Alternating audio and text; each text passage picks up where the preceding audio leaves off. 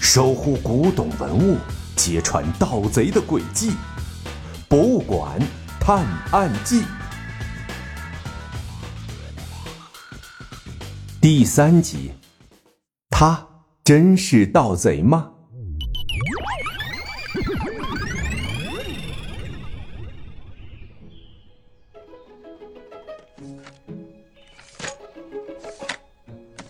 天才侦探小盲道和副馆长等人在监控室里把监控视频调了出来，可是这么多，小盲道到底该怎么看呢？麻烦您把这四块屏幕打开。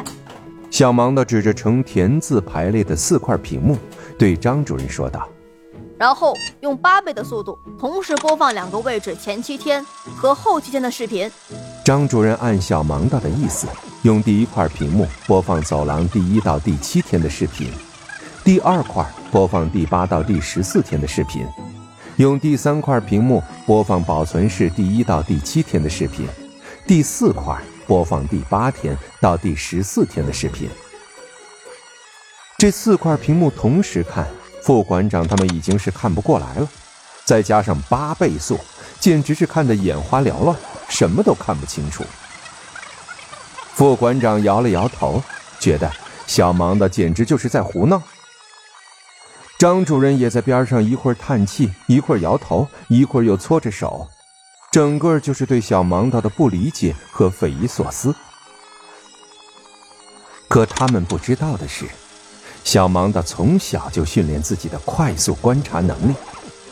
有个成语叫“走马观碑”，说的呀。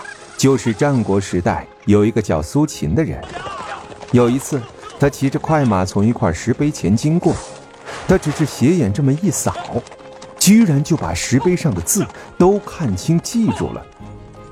而小盲道的快速观察和记忆能力，比起这位苏秦，那是有过之而无不及呀。尽管四块屏幕上的视频把副馆长他们眼睛都看花了。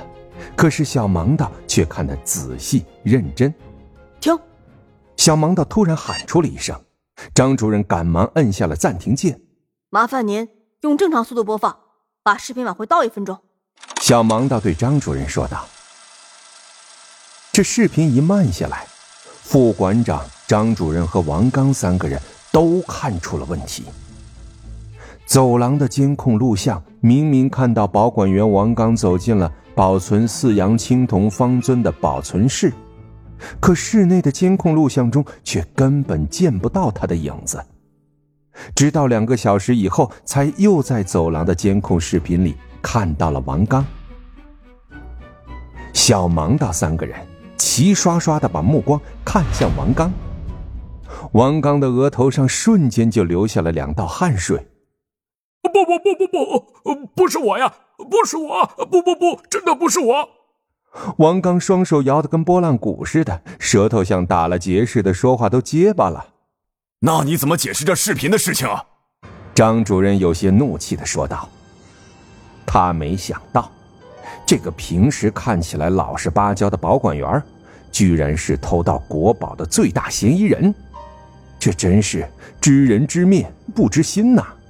副馆长，张主任，这天地良心，我这一辈子都在博物馆里老老实实的工作，把这文物看得比命还重啊！我从来就没有动过偷盗国宝的念头啊！我真的没有啊！王刚急得都快要哭出来了，这么大的罪过，吓得他双腿发软，感觉说话间就要瘫坐在地上了。虽然这也不能完全证明就是你。但毕竟是让你有了嫌疑，请你详细说明十月十九号那天你都做了些什么吧。小盲的面向王刚问道：“十月十九号。”王刚推了推眼镜，然后紧握着双手，试着让自己平复下来，好回忆那天到底发生了什么。哦，对了，那天有个文物研讨会，我全程都在会议室里。当时副馆长您也在呀，而且为了保存影像资料，会议室有摄像机录下了全天的视频啊。副馆长回忆了一下，说道：“似乎那天王刚确实一直在会议室。保险起见，他们又调出那一天会议室的视频。果然，王刚一整天都守在一个文物旁边，中间只短暂的离开去上过两次厕所。这就奇怪了，一个王刚在会议室守着文物，而同时又有一个一模一样的王刚进入了四阳青铜方尊的保存室，到底哪个是真的，哪个是假的呢？